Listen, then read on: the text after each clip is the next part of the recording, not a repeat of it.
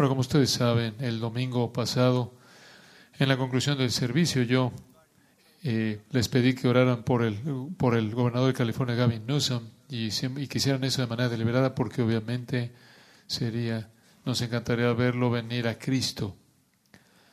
Y esta semana, creo que probablemente, como ustedes saben, eh, le escribimos una carta, una carta abierta, eh, debido a que él es muy abierto acerca de promover cosas que deshonran a Dios. También somos abiertos acerca de llamarlo a la fe y al arrepentimiento. Y hemos hecho eso. Y ah, obviamente ha habido una respuesta sorprendente a eso, viniendo de muchos ángulos, pero en la mayoría de los casos eh, muy alentador para nosotros. Pero a la luz de eso, quiero darles una especie de eh, marco bíblico para confrontar a los gobernantes. Algunos han cuestionado por qué harías eso y quiero mostrarles cómo esto es el llamado de la iglesia, como lo ha sido para el pueblo de Dios a lo largo de la historia redentora. Y necesitamos comenzar al principio. Y para nosotros el principio sería entonces, ¿cuál es la misión de la iglesia en el mundo? ¿Qué es lo que debemos estar haciendo aquí? Usted podrá pensar que debemos estar proveyendo entretenimiento para incrédulos si tan solo vemos a la iglesia superficialmente. Usted podríamos, usted podrá pensar que tenemos que debemos ejercer algún tipo de poder manipulador en los niveles de autoridad e influencia en el mundo. Si usted ve la preocupación política de los cristianos e iglesias, pero usted estará equivocado en ambos casos. La iglesia existe en el mundo realmente con una misión y esa es la de y esa es definida para nosotros en la gran comisión. Escuchen las palabras de nuestro Señor mismo. Él define para nosotros nuestra responsabilidad y, y usted conoce estos pasajes. El primero, Mateo 28, 19 y 20. El mandato a sus seguidores es este, id, por tanto, y haced discípulos de todas las naciones, bautizándolos en el nombre del Padre y del Hijo y del Espíritu Santo, enseñándoles que guarden todo lo que os he mandado, y aquí estoy con vosotros hasta el fin del siglo. Esa es la gran comisión, evangelizar a las naciones, traerles el Evangelio para que ellos crean en Cristo y sean bautizados y comiencen en el camino del discipulado, el cual es definido como ser obedientes a todo lo que el Señor ha mandado. Entonces estamos ocupados en proclamar el Evangelio mediante el cual la gente es salvada, se vuelven discípulos y sirven en obediencia a Dios. Esa es nuestra misión. Las palabras de nuestro Señor en Lucas 24, versículos 46 y 47 nos dan otro ángulo de la misma comisión. Él les dijo a los discípulos,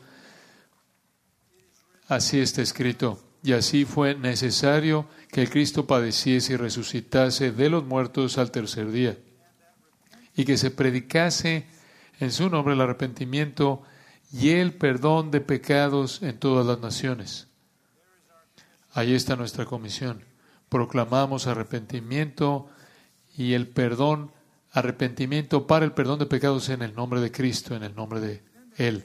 Y después está otra manera de expresar la comisión en Hechos 1.8, en donde leemos, pero recibiréis poder cuando el Espíritu Santo haya venido sobre vosotros y me seréis testigos en Jerusalén, Judea, Samaria y hasta los fines de la tierra. En las tres comisiones tenemos una responsabilidad global, hasta el fin de la tierra, hasta el fin del siglo y a todas las naciones.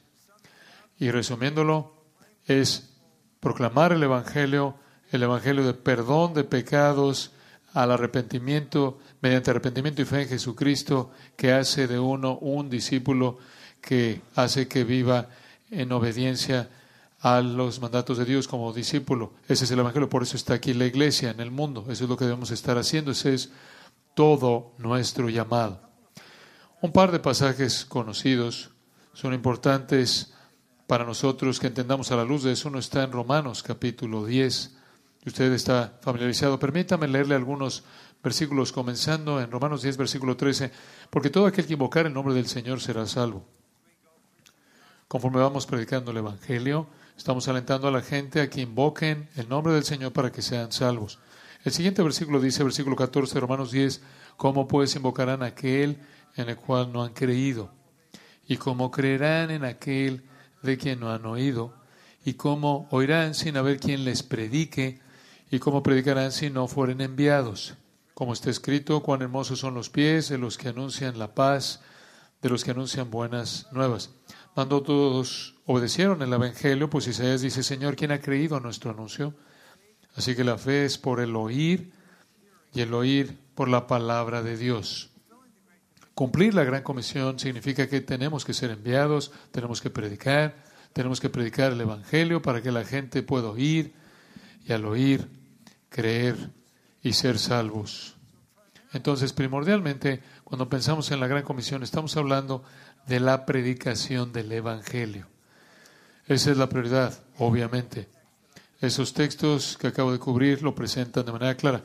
Pero hay otro texto que quiero añadir a esos y es muy importante y va de la mano con ellos.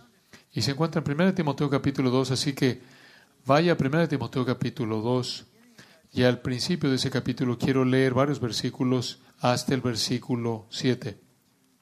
1 Timoteo 2, versículos 1 al 7. Porque aquí está otra responsabilidad a la cual la iglesia es llamada. En primer lugar, 1 Timoteo 2, 1, exhorto ante todo, aquí está la prioridad, exhorto ante todo a que se hagan rogativas, oraciones, peticiones y acciones de gracias por todos los hombres. Entonces, debemos estar rogándole a Dios por todos los hombres. ¿En qué sentido exacto es esa oración dirigida? ¿Para qué propósito? Siga leyendo. Por los reyes y por todos los que están en eminencia. Y eso es sorprendente. Y voy a hacer un comentario de eso en un momento. Debemos estar orando por todos los hombres, pero el, el grupo muestra que él identifica son los reyes y por todos los que están en eminencia. ¿Para qué? Vivamos quieta y reposadamente en toda piedad y honestidad. Si usted quiere vivir una vida quieta, si usted quiere vivir una vida reposada en la sociedad humana, en toda piedad y honestidad, ore por los gobernantes. Porque tanto de lo que una sociedad es, como bien lo sabemos, es un resultado directo de sus gobernantes y líderes. Y Dios quiere que oremos por esos gobernantes que están sobre nosotros. Versículo 3 dice, porque esto es bueno y agradable delante de Dios nuestro Salvador. ¿Por qué? Porque el cual quiere que todos los hombres, todo tipo de hombres, que sean salvos y vengan al conocimiento de la verdad. Porque hay un solo Dios y un solo mediador entre Dios y los hombres, Jesucristo, hombre, el cual se dio a sí mismo en rescate por todos de lo cual se dio testimonio a su debido tiempo. Para esto yo fui constituido predicador y apóstol. Ahora el contexto aquí es la salvación. Debido a que Dios desea la salvación, si Él desea la salvación para todo tipo de hombres, si Él desea que vengan al conocimiento de la verdad. Esa es la razón por la que Él va hablando, va de la salvación al rescate, versículo 6, provista, en, por, provista por Cristo Jesús. El contexto de salvación, un Dios y por lo tanto solo una religión verdadera, un solo mediador, el mediador Jesucristo, hombre, por lo tanto un solo Salvador, un rescate por todos, el único rescate, y de esta manera un evangelio, una manera de ser salvos. Debido al plan de salvación de Dios y debido a que Dios quiere que todo tipo de hombres en todo estrato y nación y lengua, tribu y nación, como el cielo lo mostrará en el libro de Apocalipsis, debemos orar por la salvación de todos los hombres, pero especialmente por aquellos que están gobernando sobre nosotros, porque esa conversión a ese nivel cambia la cultura dramáticamente. Entonces, cuando las cosas no están como le gustaría a usted que estuvieran viviendo. Sí reconocemos que hay consecuencias, reconocemos que el juicio divino está operando, pero aún así, la promesa aquí es que debemos orar por la conversión de gobernantes porque va a cambiar la vida como la conocemos. Ahora, lo que es fascinante acerca de este mandato es que el rey en ese entonces era Nerón. Entonces, el apóstol Pablo está llamando a los cristianos a orar por la salvación de Nerón. ¿Por qué es eso tan extraño? Porque Nerón era tan miserable como gobernante como es posible concebirlo. Él era obviamente un pagano romano del tipo más bajo. Él, por ejemplo, asesinó a su propia madre, quien también era su amante.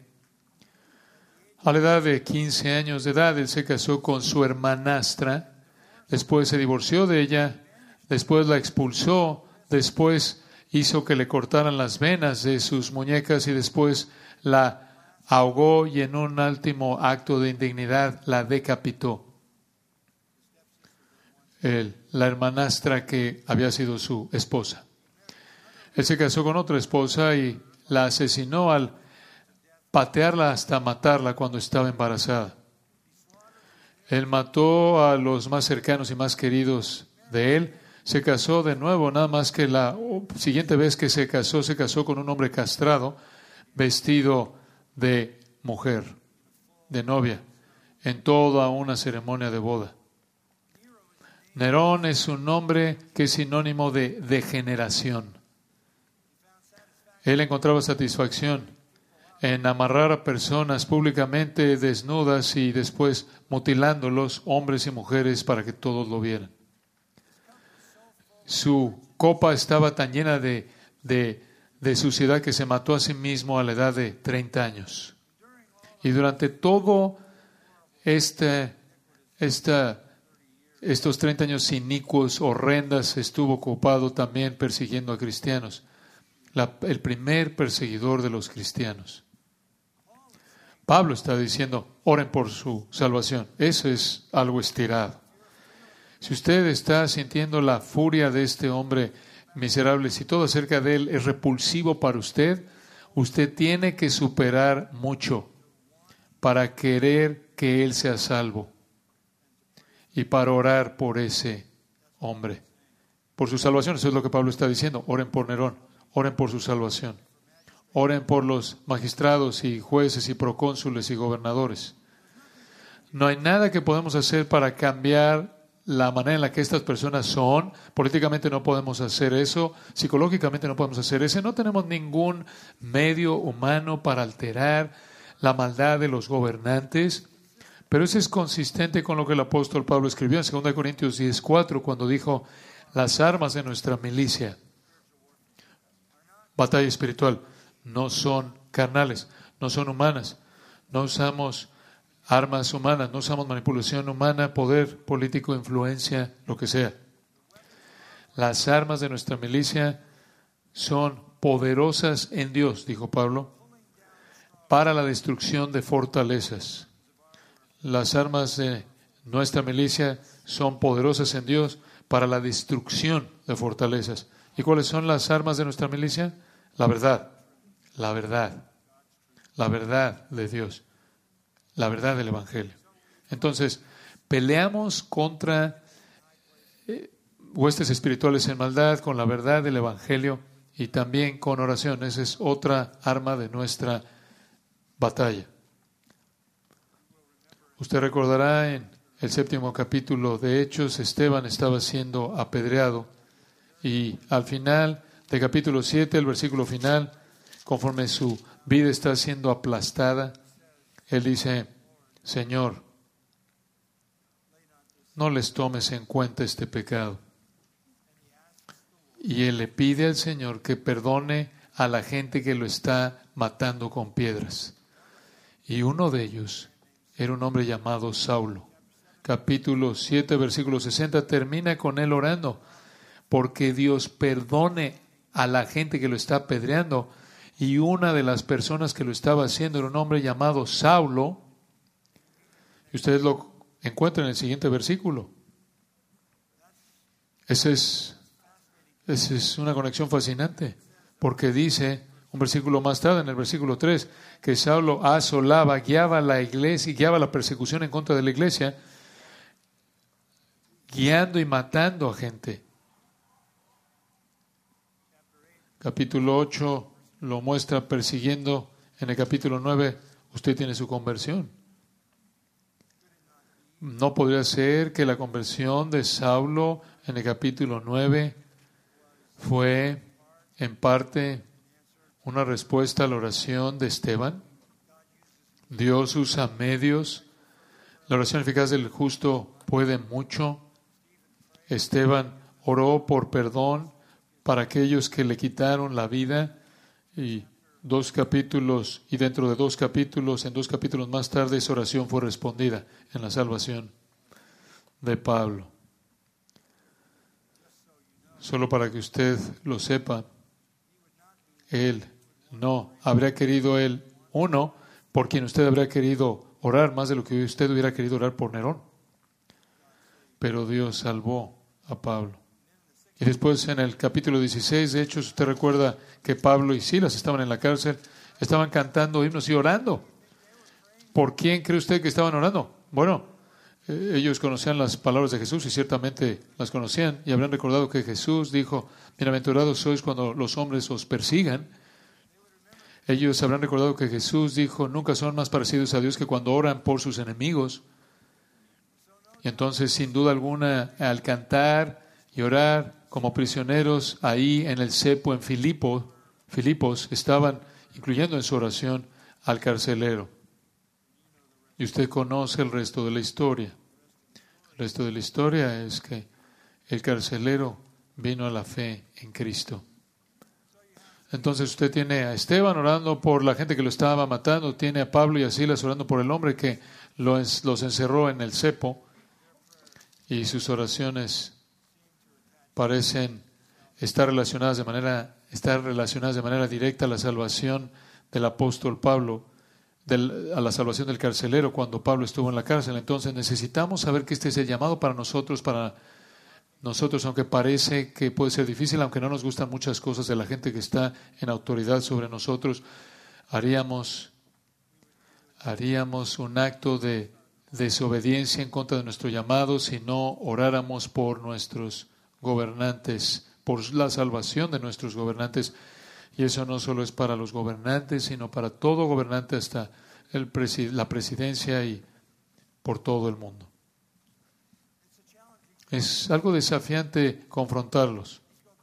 Regresemos a la responsabilidad de la predicación.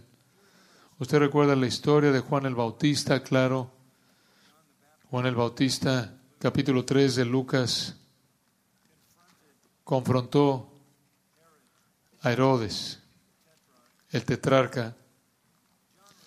Juan estaba predicando el Evangelio en Lucas 3, versículo 18, al pueblo, Juan el Bautista, y entonces Herodes el tetrarca, siendo reprendido, entonces Herodes el tetrarca, siendo reprendido por Juan, a causa de Herodías, mujer de Felipe su hermano, y de todas las maldades que Herodes había hecho.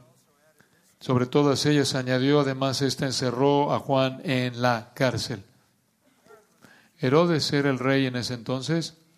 Él era un hombre miserable, impío. Su conexión con Herodías, la hermana, la esposa de su hermano, era incestuosa. Él se la había robado de otro. Y Juan confronta a Herodes por su impiedad, la cual él había cometido. Y Juan fue encerrado en la cárcel. Si usted va a Mateo 14, usted lee el resto de la historia y por esto Juan perdió su cabeza. Su cabeza fue servida en un plato para Herodes. Le costó a Juan su vida el ser honesto con un gobernante, presentar la verdad a un gobernante. Le costó a Jesús su vida, presentar la verdad a un gobernante. Le habló a Pilato, le habló a Caifás, le habló a Herodes también. Colectivamente todos se reunieron y lo ejecutaron. Y después estuvo Pablo. En el noveno capítulo del libro de los Hechos, en donde tenemos el relato de su conversión, hay un comentario ahí que está ligado a su llamado. Es un comentario muy directo, ya capítulo 9, en el versículo 15. El Señor le dijo, Ananías, en cuya casa Pablo estaba quedándose después de la conversión en el camino a Damasco, el Señor le dijo, hablando de Pablo, instrumento escogido me es este, para llevar mi nombre en presencia de los gentiles y de reyes y de los hijos de Israel, porque yo le mostraré cuánto le es necesario padecer por mi nombre. Él fue llamado a ir en frente de reyes y marque esto, el gobierno es el perseguidor definitivo de la iglesia. Siempre lo ha sido porque tiene el poder de la prisión y el poder de la muerte. Mataron a Juan el Bautista por confrontarlos. Mataron a Jesús por confrontarlos. Y aquí está la promesa en la comisión misma de Pablo de llevar el Evangelio a reyes, que debido a eso él va a sufrir mucho. Es, desde un punto de vista es humano es peligroso hacer esto porque tanto poder reside en un gobernante.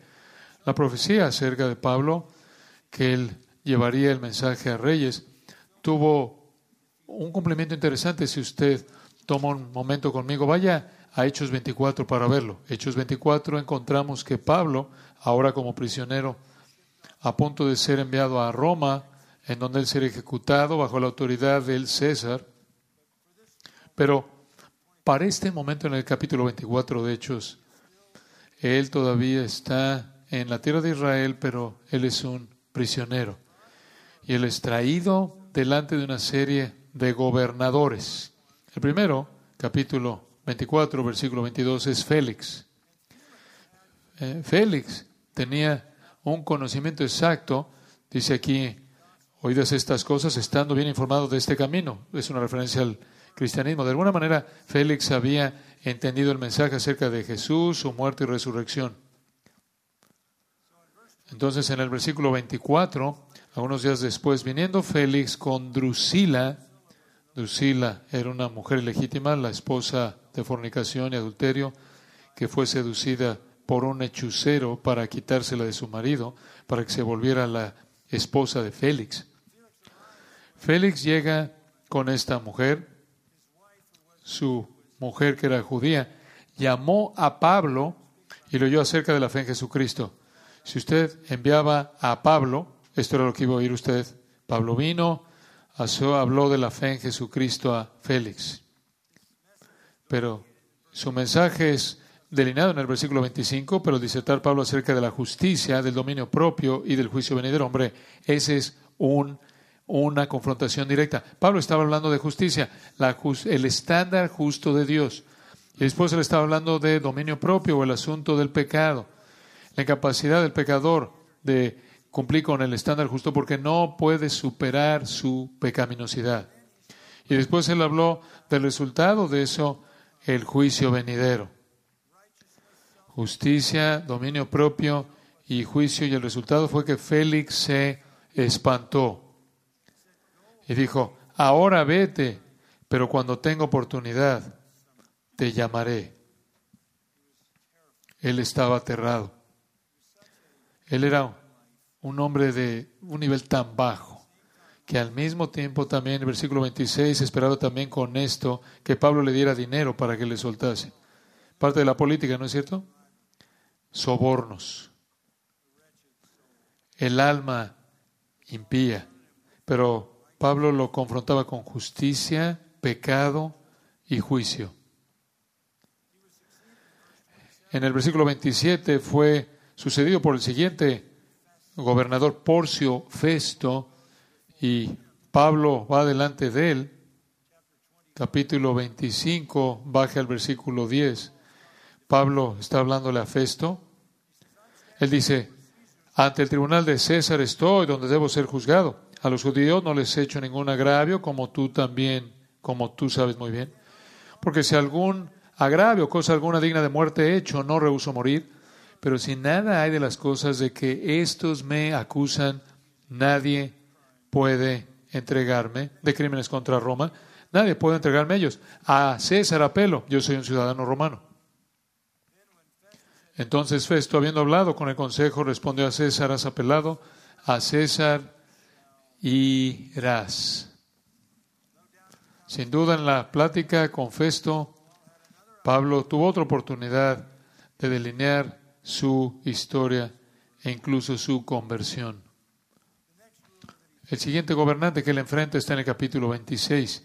Es un hombre llamado Agripa. Baje al versículo 19. Pablo es traído delante de este hombre, quien tiene el poder de la vida y la muerte sobre él y lo puede ejercer. Por lo cual, o oh rey Agripa no fue rebelde a la visión celestial. Él está dando su testimonio.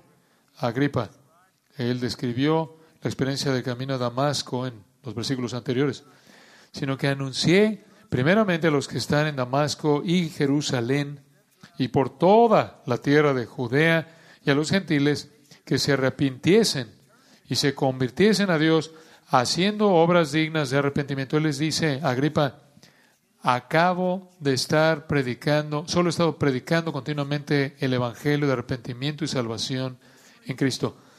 Por causa de esto, los judíos, prendiéndome en el templo, intentaron matarme.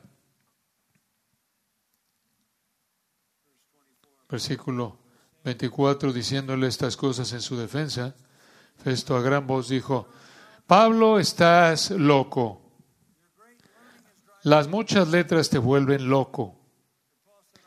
Mas él dijo, no estoy loco, excelentísimo Festo, sino que hablo palabras de verdad y de cordura, pues el rey sabe estas cosas, delante de quien también hablo con toda confianza, porque no pienso que ignora nada de esto, pues no se ha hecho esto en algún rincón.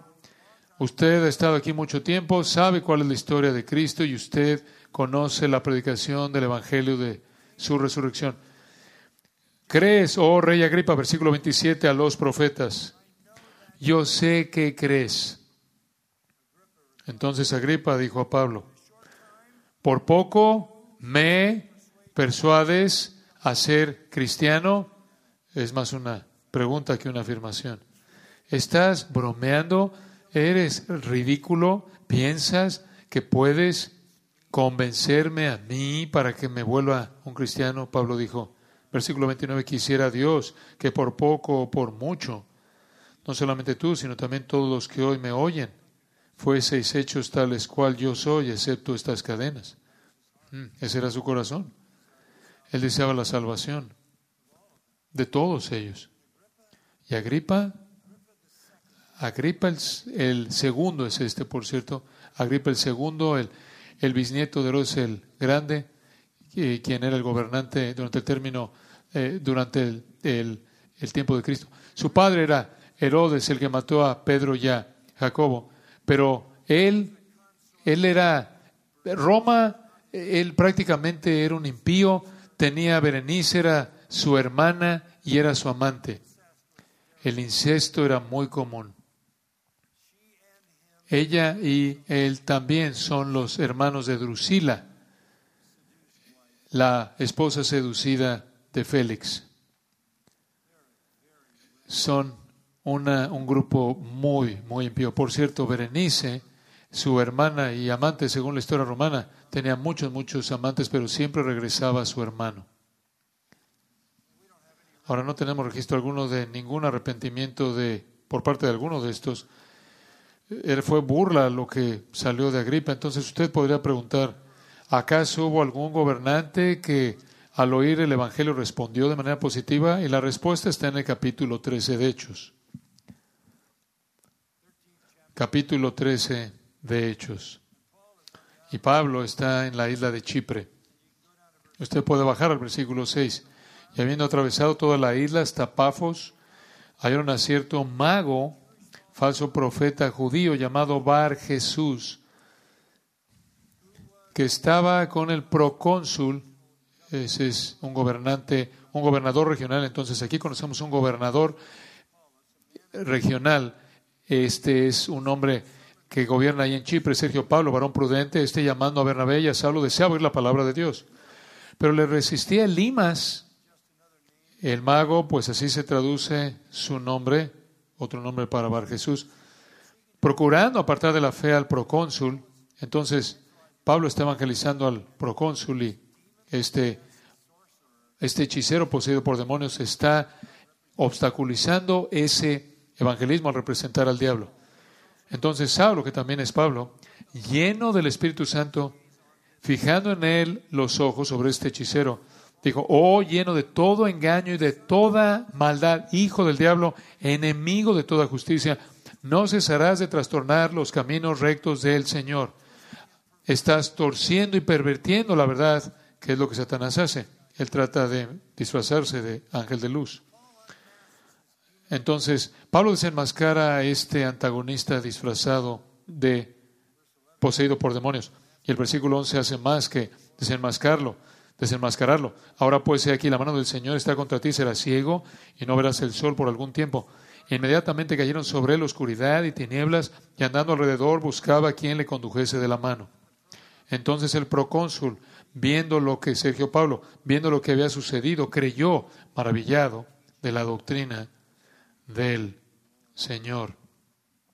Sí, hay un gobernador que fue convertido cuando hubo un hechicero poseído por Satanás, por un demonio usado por Satanás, tratando de oponerse frase por frase a la enseñanza del Evangelio. Sergio Pablo, el nombre de Sergio Pablo está inscrito en artefactos antiguos en Chipre y también está en la historia natural de Plinio el historiador, su nombre aparece ahí. Entonces sí, gobernantes fueron confrontados y rara vez respondieron positivamente confiando en el Señor Jesucristo. ¿Acaso esto fue nuevo?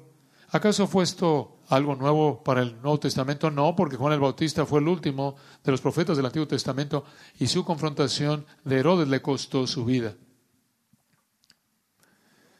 El Antiguo Testamento nos da muchas ilustraciones como esa. Le podría dar 40 ilustraciones de hombres de Dios en el Antiguo Testamento confrontando a gobernantes. Permítame recordarle algunas.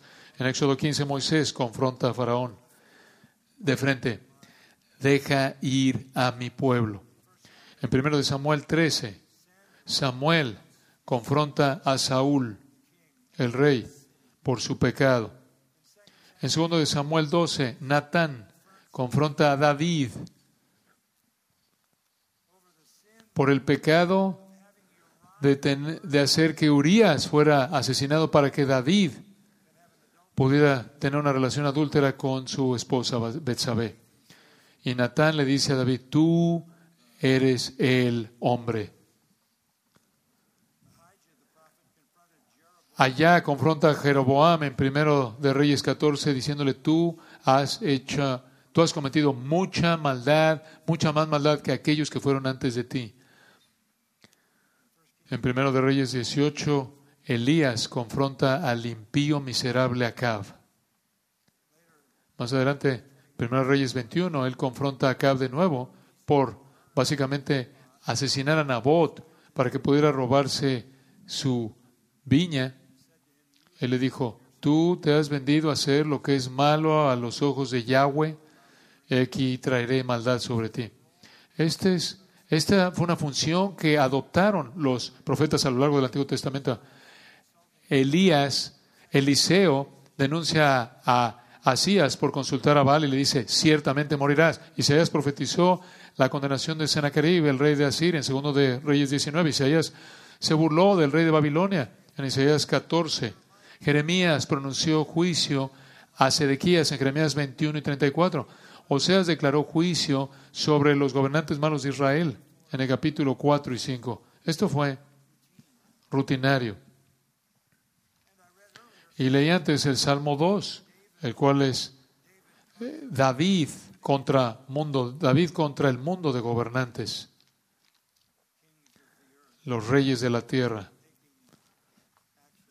tomando acción en contra de Dios, mientras que Dios se ríe de ellos. Entonces, no es nada nuevo que Juan el Bautista, lo que Juan el Bautista hizo, Jesús hizo, Pablo lo hizo y cualquiera de los otros apóstoles lo hizo. Tuvieron precursores que mostraron el camino de la confrontación de hombres fieles en el Antiguo Testamento.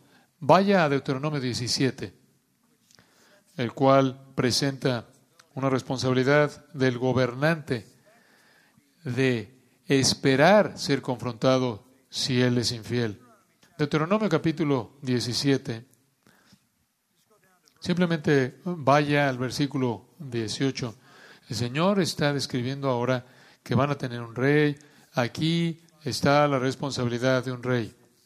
Este es el deber del rey.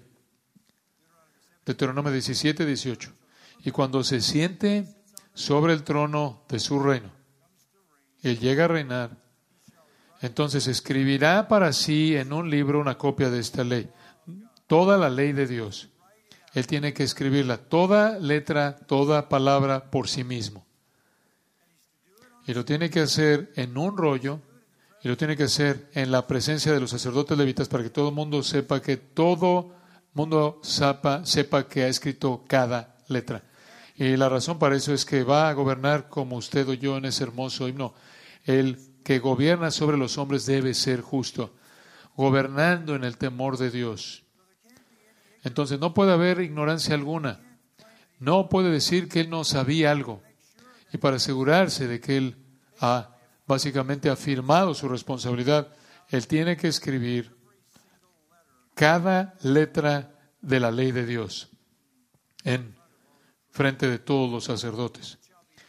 Y lo tendrá consigo y leerá en él todos los días de su vida. Él tiene que continuar, él tiene que estar leyendo continuamente la ley de Dios para que se mantenga en el camino correcto, para que aprenda a temer a Jehová su Dios, para guardar todas las palabras de esta ley y estos estatutos, para que no se eleve su corazón sobre sus hermanos, ni se aparte del mandamiento a diestra ni a siniestra, a fin de que prolongue sus días en su reino en medio de Israel. ¿Quieres tener un reinado largo? Mantente fiel a las escrituras. Tienes que escribirlo todo, tienes que leerla continuamente y debes obedecer sus estatutos. Bueno,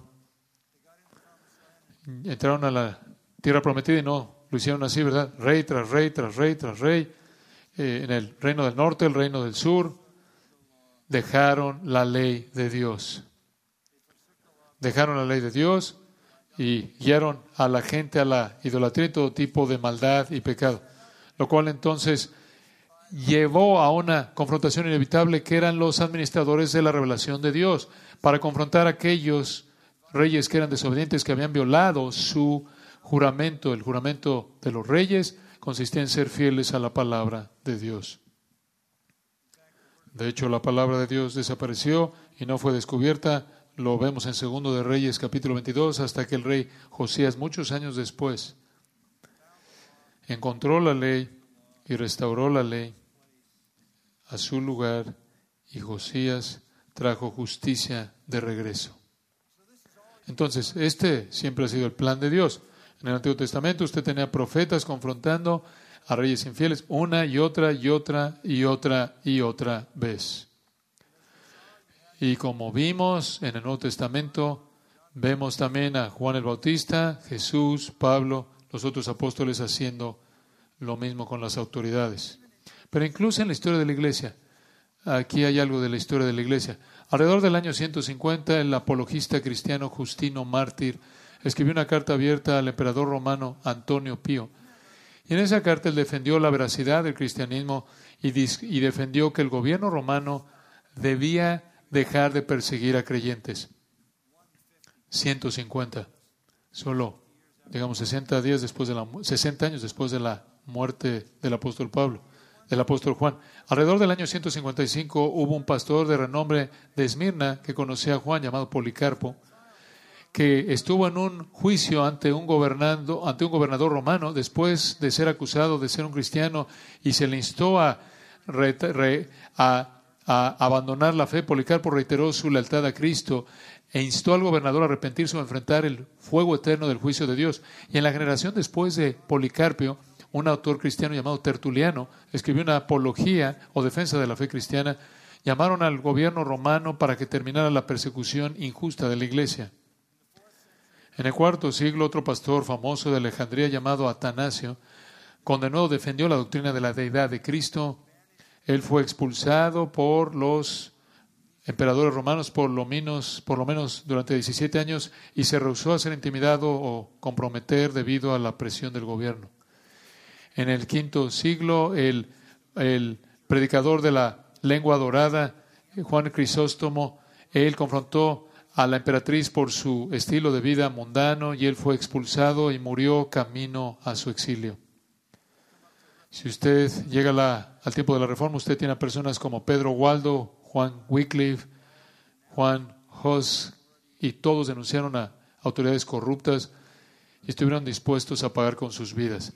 En 1521, Martín Lutero mostró su fidelidad diciéndole a Carlos V, el hombre más poderoso en Europa, que debía arrepentirse.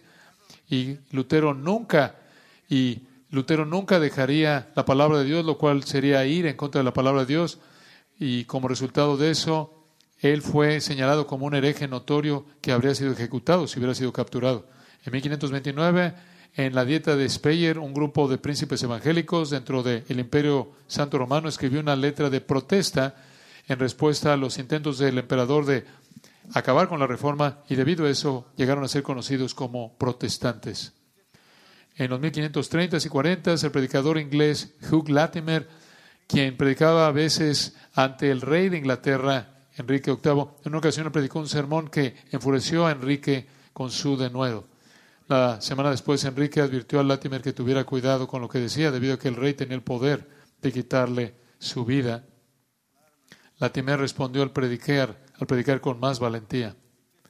En 1550, un grupo de pastores protestantes en Magdeburgo escribió una confesión en respuesta a los esfuerzos de Carlos V de acabar con el protestantismo en todos lados, y ellos reconocieron que iban a hacer lo correcto sin importar cuál fuera la hostilidad que el gobierno les causara.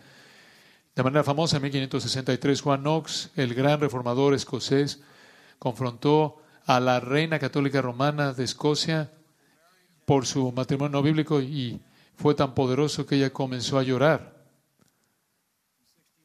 en 1603, mil líderes puritanos le escribieron al rey Jacobo I llamándolo a que reformara la iglesia en Inglaterra, ignoró la petición y continuó persiguiendo a los puritanos.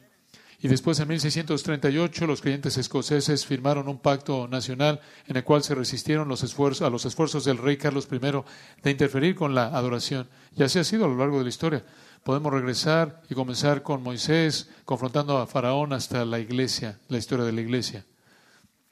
De hecho, es, es solo en la época moderna que la iglesia no ha, no ha hecho esto. Cuán triste es eso. Cuán triste es eso. Ese es nuestro llamado. No sale bien, yo sé, las cosas no salen bien. Mataron a los profetas, mataron a Juan el Bautista, Juan el Bautista, mataron al Señor Jesús, mataron a los apóstoles, mataron a los predicadores fieles a lo largo de la historia de la iglesia. Pero eso no cambia la misión o la responsabilidad. Y usted podría preguntar, ¿hay, ¿hay alguna indicación de que esto puede ser exitoso? Estas, de que estas personas se vuelven tan impías. ¿Hay alguna esperanza para ellos? Bueno, no sabemos nada acerca de Sergio. Eh, bueno, solo sabemos de Sergio Pablo, pero en el Antiguo Testamento, por cierto, el rey de Nínive se arrepintió. Pero permítame tan solo darle dos ilustraciones del hecho de que puede suceder. Abra su Biblia en Daniel capítulo 4 y permítame volverle a presentar al rey del universo, como se llamaba a sí mismo, Nabucodonosor. Nabucodonosor construyó una, una estatua de 90 pies, un ídolo de sí mismo cubierto de oro. Y demandó que toda persona lo adorara y tres jóvenes judíos, cuando no se postraron, los arrojó al horno de fuego Usted sabe eso, el Señor los protegió, pero Él demandó deidad. Él demandó que fuera adorado. Él era un hombre tan miserable como uno se puede imaginar. Él destruyó todo tipo de naciones, a todo tipo de eh, líderes conforme él que, que se elevaban al poder. Destruyó Judá, Jerusalén, masacró a miles de judíos, se llevó a miles más en la cautividad a Babilonia. Y cuando, y cuando los llevaba ahí, le, le encantaba, lo que hacía era los, los desnudaba y los desfilaba en público entre las multitudes. Algunas de las cosas que él hizo para adquirir el poder sobre algunas naciones son ilustradas por cómo él, él trató a un rey llamado Hiram, el rey de Tiro. Lo torturó hasta la muerte después de haber violado a su esposa frente a él, quien por cierto también era su mamá. Y de manera regular, Nabucodonosor se dice que diariamente se involucraba en sodomía. Él mató a los hijos de Sedequías, gobernantes, el gobernante judío. Mató a los hijos de Sedequías frente a sus ojos y lo último que vio, eso fue lo último que vio Sedequías, porque después de haber matado a sus hijos frente a ellos, le sacó los ojos a Sedequías. La última visión, para que la última visión que tuviera fuera de sus hijos siendo matados. Después llevó al ciego Sedequías encadenado a Babilonia. Su vida es simplemente una, un, un cronólogo incomprensible de impiedad. ¿Hay alguna esperanza para alguien así? Bueno, usted tiene que oír su propio testimonio. Vea Daniel capítulo 4. Este es el testimonio de Nabucodonosor. Nabucodonosor, rey a todos los pueblos, naciones y lenguas que moran en toda la tierra, el rey de la tierra, paso sea multiplicada. Este es, este es Nabucodonosor firmando. Este es de, de mí para ustedes. En las cartas antiguas presentaban quién era el autor al, al principio. Y esto es lo que él dijo paso sea multiplicada, conviene que yo declare las señales y milagros que el Dios Altísimo ha hecho conmigo. Cuán grandes son sus señales y cuán potentes sus maravillas, su reino, reino sempiterno y su señorío de generación en generación. Hombre, Él era el rey de todo el universo. Algo dramático pasó. Aquí está su testimonio en primera persona. Usted lo puede ver en el versículo 4. Yo, Nabucodonosor, versículo 5, vi un sueño. Y usted cubre todo ese capítulo y presenta este testimonio sorprendente acerca de un sueño y acerca de encontrar a Daniel, quien, quien interpretó el sueño. Y el sueño, como usted recuerda, eran noticias malas para él, realmente malas noticias. Se le dijo, vaya al versículo 24 esta es la interpretación, oh rey, la sentencia del Altísimo, versículo 25, que te echarán de entre los hombres y con las bestias del campo será tu morada y con hierba del campo te apacentarán como los bueyes y con el rocío del cielo serás bañado y siete tiempos, siete años pasarán sobre ti hasta que conozcas que el Altísimo tiene dominio en el reino de los hombres y que lo da a quien él quiere.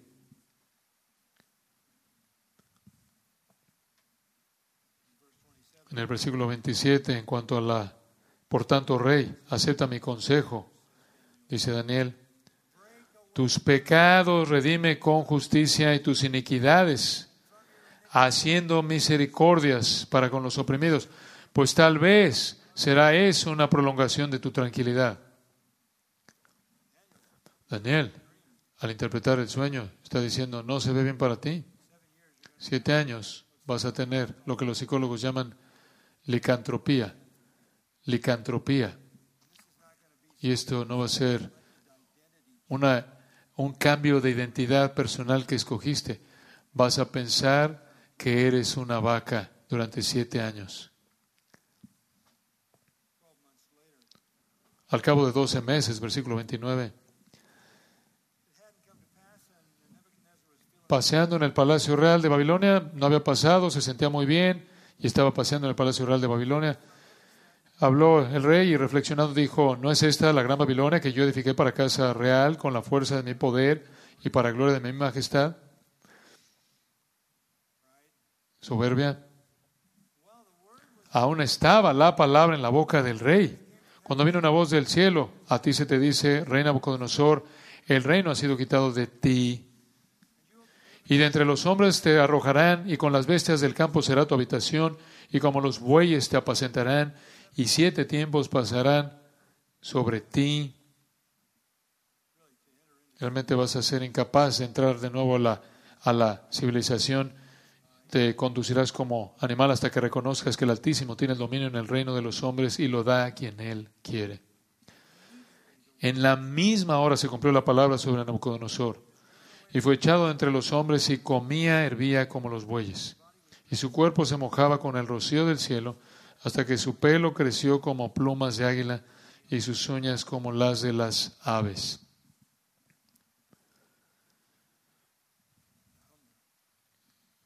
Fue humillante, siete años de esto. Versículo 34, más al fin del tiempo, yo, Nabucodonosor, de regreso al relato en primera persona, alcé mis ojos al cielo y mi razón me fue de vuelta. Y bendije al Altísimo y alabé y glorifiqué al que vive para siempre, cuyo dominio es sempiterno y su reino por todas las edades. Todos los habitantes de la tierra son considerados como nada, y Él hace según su voluntad en el ejército del cielo y en los habitantes de la tierra, y no hay quien detenga su mano y le diga, ¿qué haces?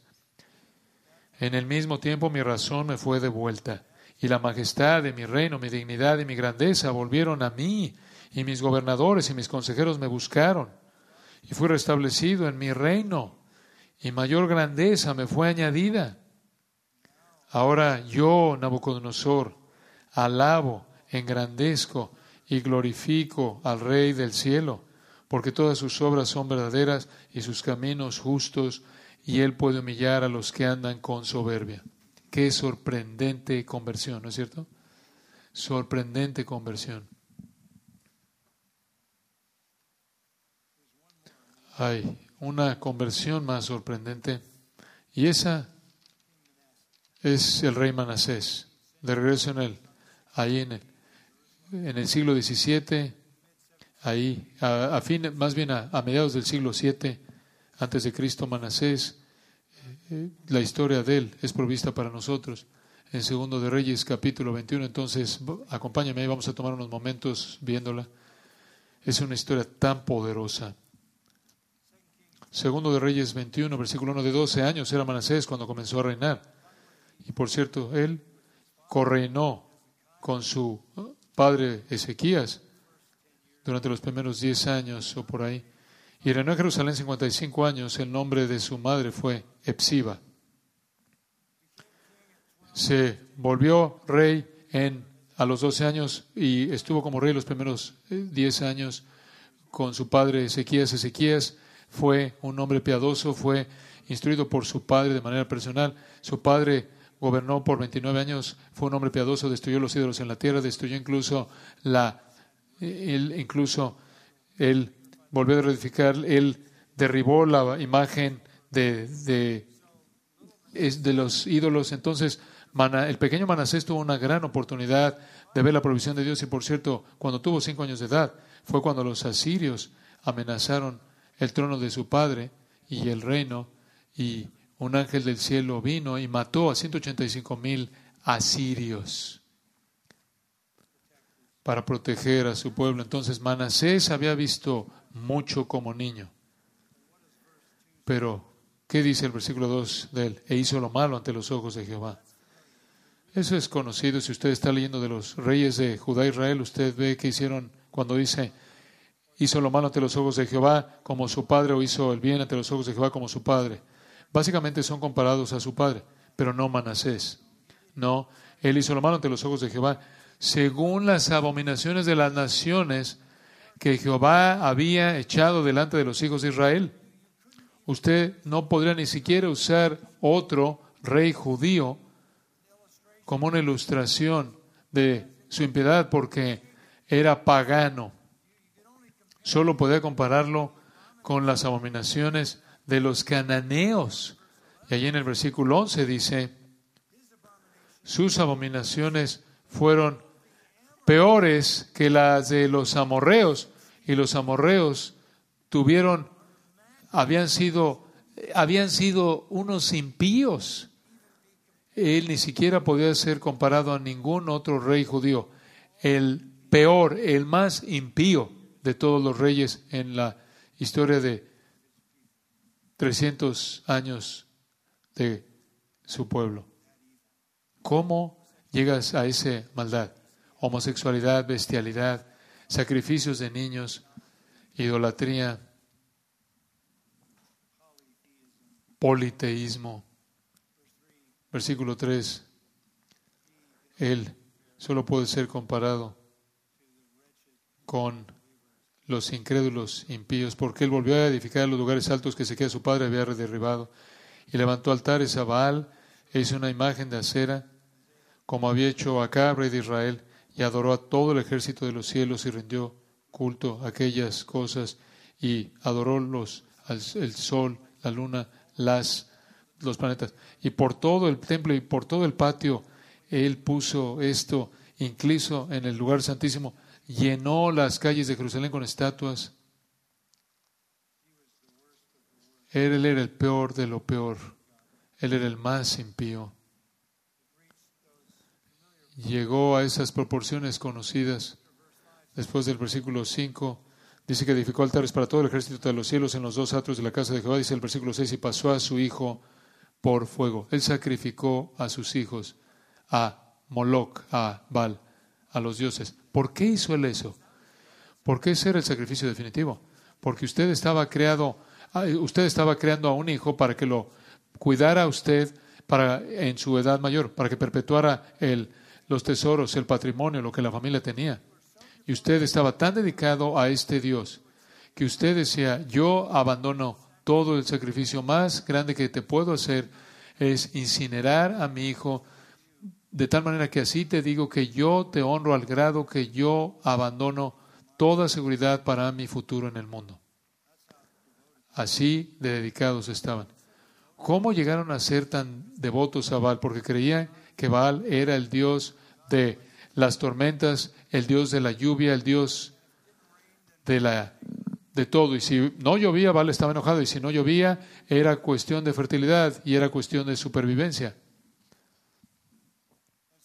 Entonces ellos llegaban al punto en el que de hecho sacrificaban a los niños que estaban creando para cuidar de ellos en el futuro.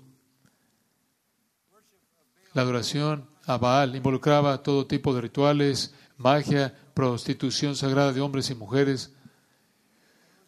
Y toda esa prostitución sagrada era para incitar a Baal para que trajera lluvia. Manasés adoró a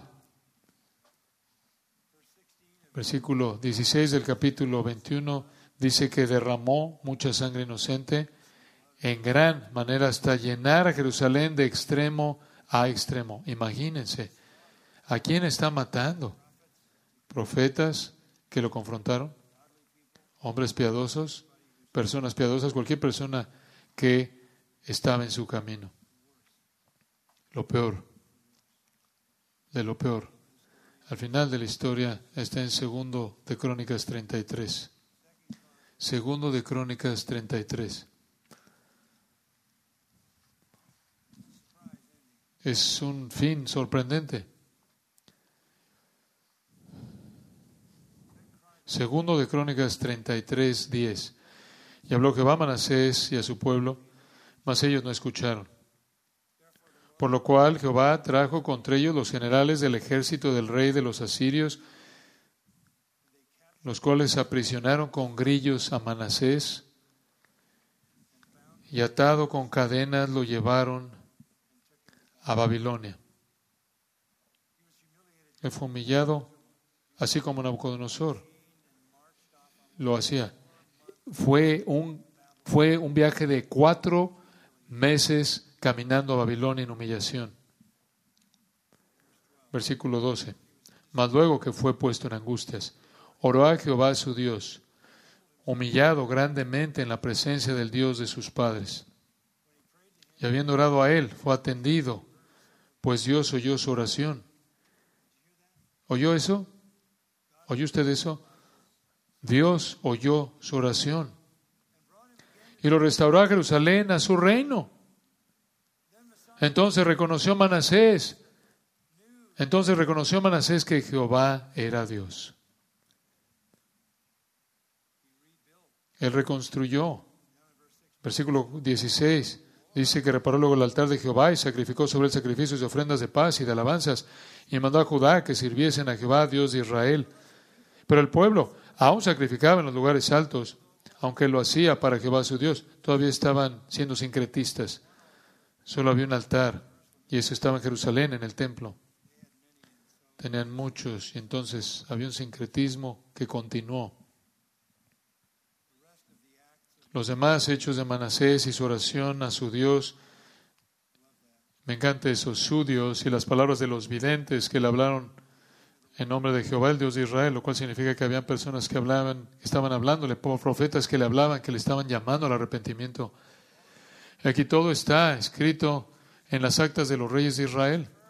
Su oración también, y cómo fue oído todos sus pecados y su prevaricación, los sitios donde edificó lugares altos y erigió imágenes de acera e ídolos antes que se humillase y aquí estas cosas están escritas en las palabras de los videntes. Y durmió Manasés con sus padres. Manasés es el peor. Él es el peor. Dios lo humilló y él llegó a creer. Usted va a ver a Manasés en el cielo. Este es un problema. Este es un problema para el judaísmo. Le voy a decir qué tan problemático es para el judaísmo. Estaba leyendo algo del Agadá, el cual es el comentario rabínico de la escritura. Y tienen dificultades con tratar a Manasés, los rabinos, porque es claro el texto de la escritura que fue restaurado a su reino.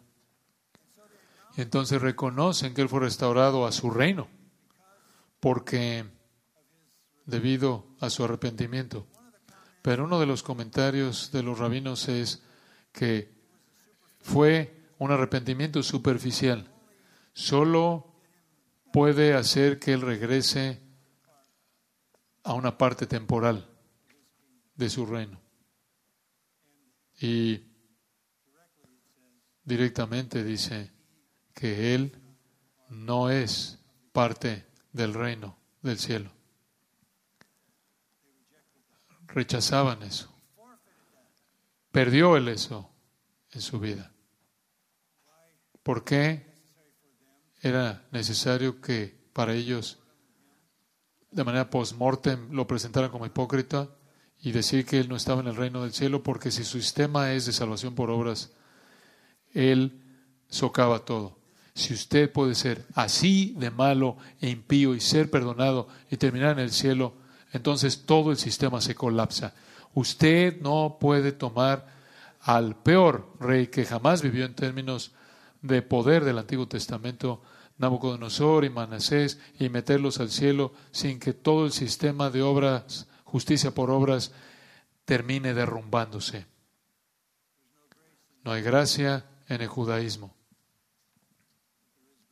pero hay gracia con Dios. Amén un testimonio final de un, una persona final en autoridad. Regrese a donde comenzamos, 1 Timoteo 1. De regreso a donde comenzamos. Estamos en 1 Timoteo 2. Estuvimos en el capítulo 2, vamos al capítulo 1.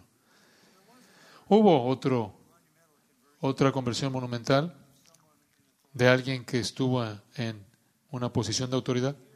Y aquí está su testimonio. 1 Timoteo 1, 12. Este es Pablo, el apóstol. Doy gracias al que me fortaleció, a Cristo Jesús nuestro Señor, porque me tuvo por fiel, poniéndome en el ministerio. Habiendo yo sido antes blasfemo, perseguidor, injuriador, mas fui recibido a misericordia, porque lo hice por ignorancia e incredulidad, pero la gracia de nuestro Señor fue más abundante con la fe y el amor que es en Cristo Jesús. Palabra fiel y digna de ser recibida por todos, que Cristo Jesús vino al mundo para salvar a los pecadores, de los cuales yo soy el primero. Olvídese de Nabucodonosor. Olvídese de Manasés. Yo soy el peor. Yo tuve autoridad. Yo tuve autoridad de encarcelar, de matar a cristianos. Yo era un perseguidor. Yo era un agresor violento, injuriador. Yo era un blasfemo. No hay manera en la que yo pudiera estar en el reino fuera de que Dios me mostrara gracia y la misericordia de nuestro Señor fuera más abundante con la fe y el amor que es en Cristo Jesús. Palabra fiel y digna de ser recibida por todos, que Cristo Jesús vino al mundo para salvar a los pecadores, de los cuales yo soy el primero. Pero por esto fui recibido a misericordia. No tanto para causa de mí, sino para que Jesucristo mostrase en mí, el primero de los pecadores, Jesucristo mostrase toda su clemencia, para ejemplo de los que habrían de creer en Él para vida eterna. ¿Qué está diciendo Pablo aquí? Nunca está usted demasiado lejos porque Jesús salvará a aquellos que son los peores de los pecadores para demostrar su paciencia perfecta y gracia incluso con los peores. Y Pablo concluye con una doxología, por tanto, al Rey de los siglos, inmortal, invisible, el único y sabio Dios, honor y gloria por los siglos de los siglos. Amén. Y como dije cuando comenzamos, las oraciones de Esteban pudieron haber sido parte de lo que Dios usó para salvar a Pablo. Él es, él fue un hombre que estaba en autoridad, un hombre con poder de vida y muerte, un hombre representando el poder del gobierno quien fue salvo por gracia, y él fue un blasfemo y un perseguidor y un agresor violento y un incrédulo.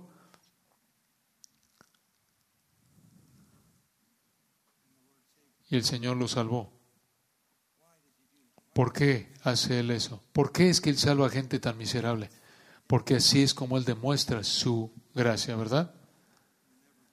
Usted nunca está más allá de esa posibilidad. Y entonces, esa es la razón por la que en el capítulo 2 él dice, oren, oren, oren por los reyes y por todos los que están en eminencia, para que sean salvos. Esa es parte de nuestro ministerio.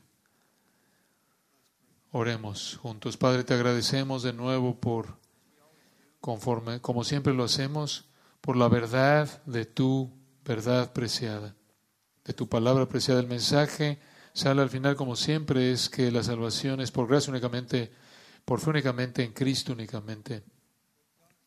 Que nadie va a ser salvo por obras. Eres salvado por la fe a través de la gracia, por gracia a través de la fe. Las obras nunca, las obras no lo van a llevar usted a ningún lugar. Las buenas noticias son que aún los peores de los pecadores no están más allá de la gracia divina. Tienen que oír y necesitamos continuar orando. Señor, que seamos fieles en orar por aquellos que están en liderazgo, por aquellos que están en autoridad, como también que aprovechemos toda oportunidad para proclamarles el Evangelio a ellos ya, todos, que sepan que el rescate ha sido pagado por Cristo y son perdonados si se arrepienten y creen en Él. Esta es nuestra misión en el mundo, que la iglesia sea fiel en enfocarse en ella. Oramos para tu gloria. Amén.